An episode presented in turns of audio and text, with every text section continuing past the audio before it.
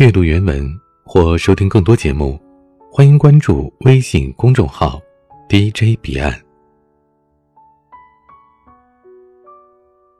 彼岸今天带来的文章来自听友的原创投稿。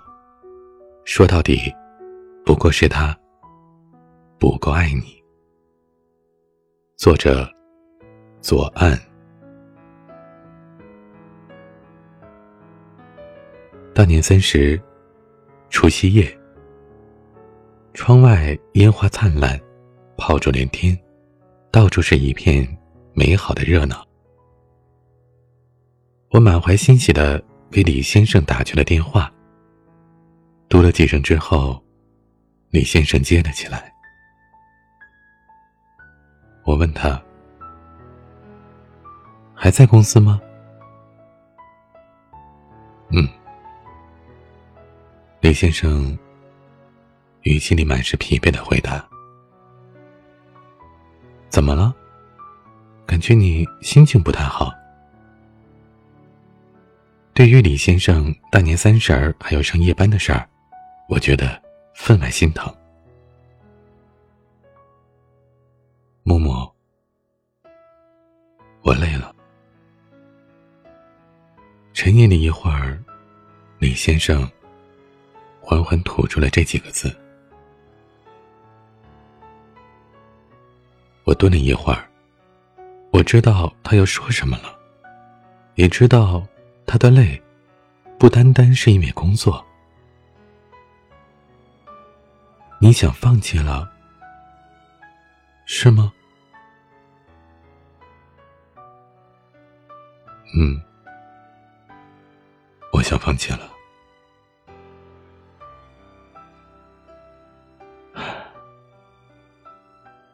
今天是什么日子呀？大年三十，除夕夜。是啊，今天可是大年三十呢。咱们不说这个吧，等过完年，我回去再说吧。我的语气里找不出一丝情绪，没有忧伤，没有难过。嗯，对不起，默默。新年快乐，李先生似乎没有想到我会这样回应，大抵也是松了口气吧。新年快乐。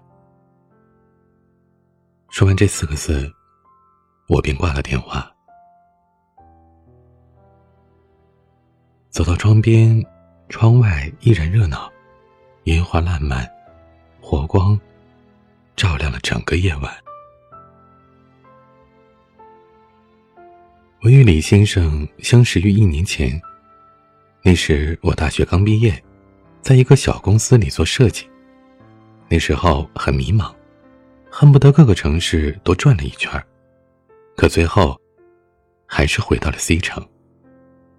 在这里生活了五年了，多少还是有感情的。C 城的冬天很冷，十二月份的温度已经很低了。回到 C 城之后，一直没有联系这边的好朋友。某天跟大学同学聊天，两个人聊起来，说是现在班上，估计就剩我们两个单着了。我嘿嘿的笑着。同学突然像是想起了什么似的，忽然跟我说：“哎，给你介绍个男生吧。”我向来是排斥这些的，可同学一再相劝说男生很好，可以了解一下。我最终还是同意了。他把我的照片发给了对方，可能正好合了他的眼缘吧。同学告诉我，对方想要认识我，然后发了男孩子的照片给我。照片里正是李先生，笑得阳光灿烂。我打趣道：“呀，小鲜肉啊，这不适合我呀。”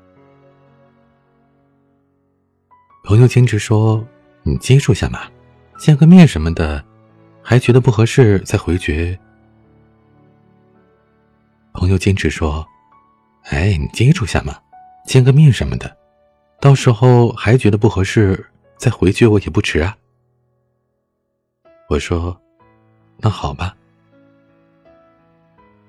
之后，我和李先生加了 QQ，聊了一个星期之后，我发现两个人很聊得来。李先生很会聊天。一个星期之后，我们见了面。李先生带我去吃饭。那天我们聊了很多，大部分都是些生活琐事。时间过得很快，到了下午。我陪李先生买了手机的数据限制后，就各自回家了。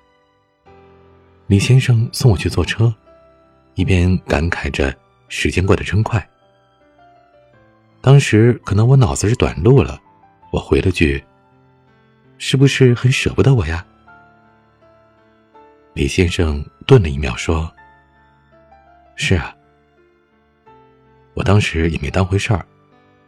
回家之后。跟李先生打了个电话，报了平安，就洗澡睡觉了。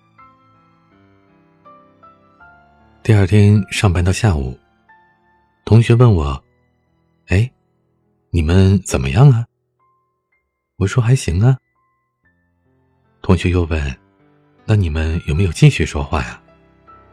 我说：“我还不知道别人怎么想呢。”同学说：“别人就是对你有好感。”这才来让我问你啊。哦，那他上午也没跟我聊天啊。同学说，这男生啊是个很腼腆的人，可能不好意思吧。哦，这样啊。从那之后，我和李先生就开始经常聊天了。那时已经是十二月下旬了。我元旦打算回趟家里的，回家之前，李先生约我一起吃饭。吃完饭送我回来的时候，给了我一个礼品袋。回家打开一看，是个小熊的暖手袋，顿时心里暖到了不行。李先生说：“这样，你的手就不会冷了。”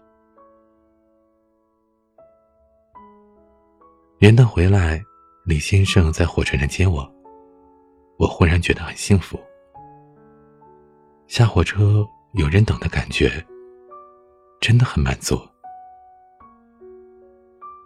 李先生带我吃饭，送我上地铁，就赶回去上班了。在他转身之前，我走上前拥抱了他，而抱了之后，我自己的脸就红的不行，飞一般的冲进了地铁站。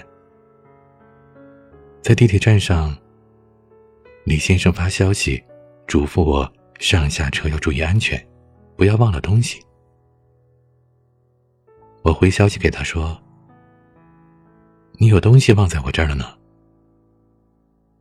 李先生回复道：“对呀，我的心忘在你那儿了，你可要保管好哦。”我心里瞬间就化了。这个人真的是太了解自己了。我想说什么，他都知道。我说：“好啊，不过要收保护费的。”他说：“好吧，那就分期付款吧，这样我可以慢慢还。”从那之后，我们聊天的频率更高了。终于，在二月份，他对我表白了。我们也就顺其自然的在一起了。李先生对我很好，会带我去吃好吃的，一有假期就陪着我，陪我给孩子们上课，陪我去大学瞎晃悠。他很宠我，每晚都会给我发短信说晚安，而我却不会给他回短信。但是。我已经在心里跟李先生说了一万遍的“我爱你”。我的同事说，跟李先生在一起的我，眉眼都是向上的，我是一个很难动情的人。跟李先生认识的第一眼，就觉得很熟悉，觉得这个人，就是我一直在等的。我们跟所有热恋的人一样，总是嫌在一起的时间怎么那么少，每个星期才能见一次。我们谈到三个月的时候，李先生的爸妈说，希望找个本地的独生姑娘，让李先生跟我分手。那时候。我心里是不舒服的，李先生自然也不愿意和我分手。但是，那个星期他也没来找我。后来，他父母还是同意，让我们先交往着。我虽然平时大大咧咧的，但其实心思还是挺细腻的。可唯独对李先生的事情，我总是少了理智的思考。朋友们都说我太爱他了，很多东西都忽略了。直到我们分手了这么久，我才真的觉得，自己那时候竟然那么爱他。我们之间没有像别的情侣那样经常吵架，一直都是腻歪的不行。我们一共只吵过两次架，一次是我生他气说分开，但我肯定不会就这么不要他呀。当他不顾一切冲到公司楼下找我的时候，我看到他那无辜的样子，立马就原谅了他。还有一次，就是过年那段时间，他父母又让他跟我分手，并且给他介绍了一个本地的独生姑娘。我和李先生之间的聊天，慢慢变得少，而且冷淡了。我知道，这次。是真的要分开了，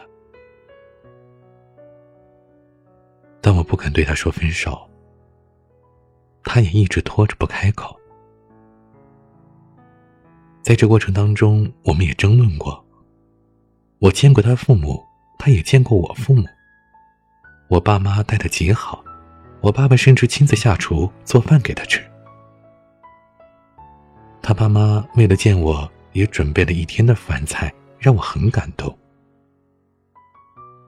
可饭桌上，他妈妈问我我的父母有没有退休金的时候，我却是真的伤心了。在十二月份，我办的画室因为跟人合作的原因不能办下去了，而当时我已经辞了工作，准备好好的办画室了。那个时候，我心里很不安。动荡太大了，我想着找一份离李先生近一点的工作吧。可对于设计师而言，年底并不好找工作。家里人打来电话说：“你别把自己逼得太狠了，回来吧，回家顺便把驾照考了，等过了年找工作也好找，不是？”我一直强装的坚强，在妈妈那句话之后，彻底崩塌了。我挂了电话，泪水就止不住了。这些，我都没跟李先生讲过。本来他自己的工作要三班倒，已经是够烦心了。我那时候想，要是我的培训班办得好，怎么都不让他再这么三班倒下去了。每每看到他的黑眼圈。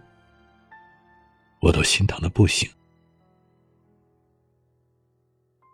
李先生说，他的姨妈说我家里还有个弟弟，以后我父母各方面对我的支持也不会那么多。他姨妈也是劝我们断了。是啊，当时的我失业了，他们家的态度也就不是再将就了。从一开始的交往试试，到最后的坚决反对，让我想，我是不是应该听他的父母的话，找一个大企业，安安分分的工作。和李先生最后一次见面的时候，我把买给他的黄金观音坠子还给了他。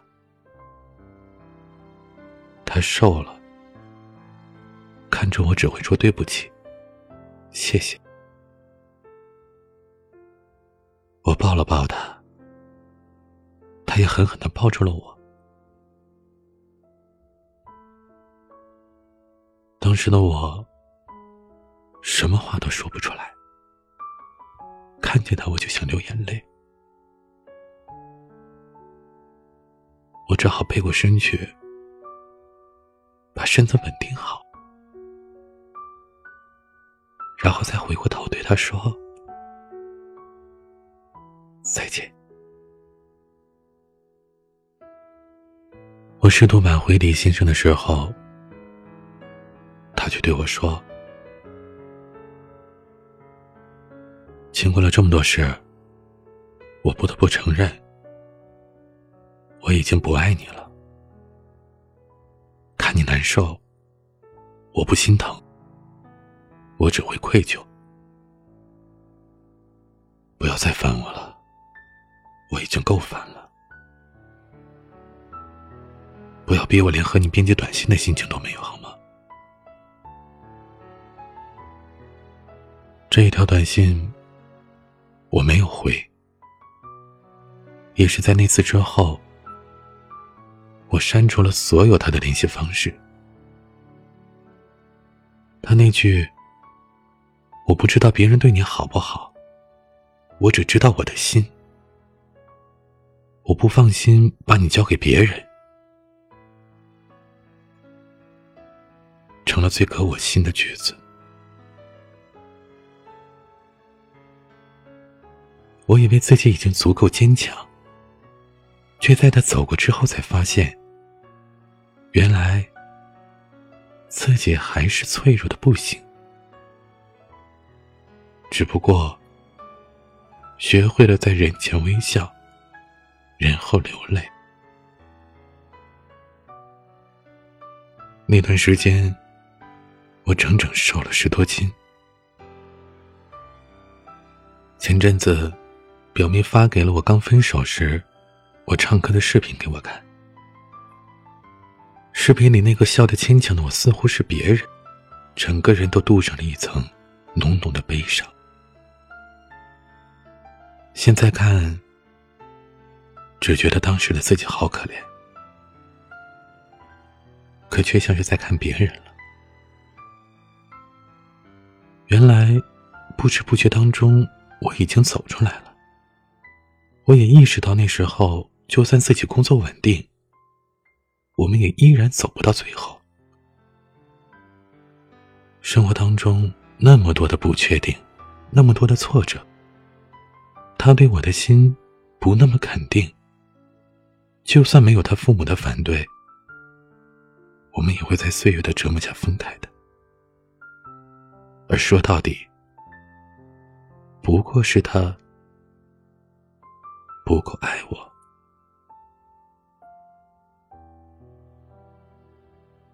人生就是这个样子，你以为会永远在一起的，不知不觉就走散了；你以为自己再也不会忘的，再也笑不出来了，却在不知不觉当中学会了。更爱自己，更懂得生活。一切分手的理由都是借口。说到底，不过是他不够爱你罢了。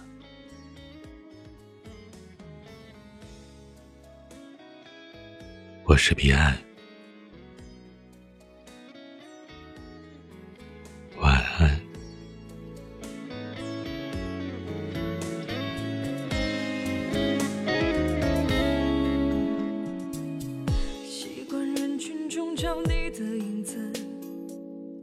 回想那些幸福的日子。但其实我明白我和从前的我已经分开很远很远。寂寞世界中的两颗心寂寞城市中的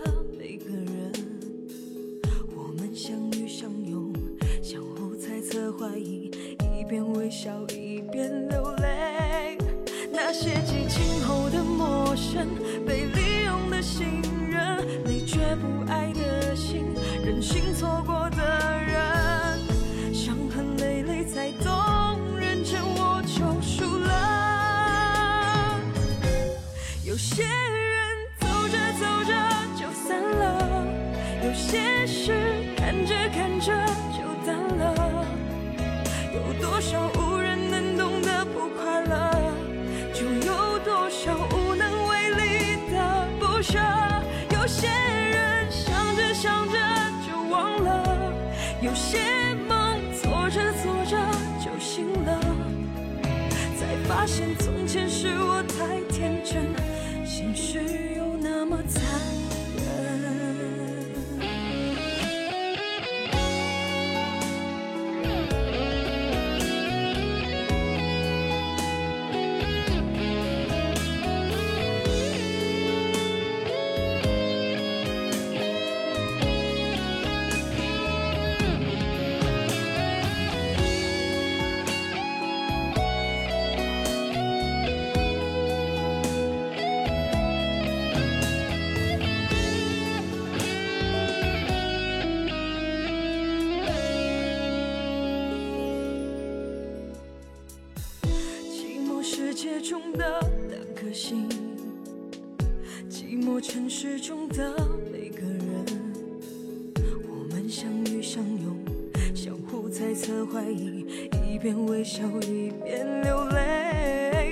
那些激情后的陌生被利用的信任你却不爱的心任性错过的人伤痕累累才懂